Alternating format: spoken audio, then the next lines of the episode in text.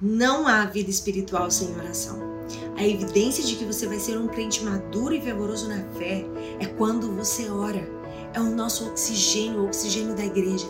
Veja Ana, estéril, desprezada pela sua rival, mal interpretada pelo sacerdote Eli, não compreendida pelo seu marido Eucana, clamou a Deus por um milagre de sua mãe.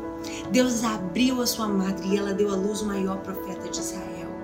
Quando você ora, você move o céu. Neemias, chorando e jejuando diante de Deus, foi um grande reformador que reconstruiu uma cidade que estava 142 anos debaixo de cinzas. Ela se ergueu novamente através da oração. Quando Jesus subiu ao céu, deixou uma ordem. Está escrito em Lucas 24, 49.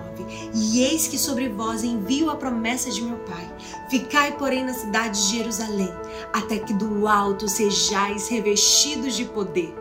Essa é a ordem. A igreja deve ir fazer a obra, mas antes de ir, ela precisa de revestimento de poder. E revestimento de poder só vem por intermédio de oração.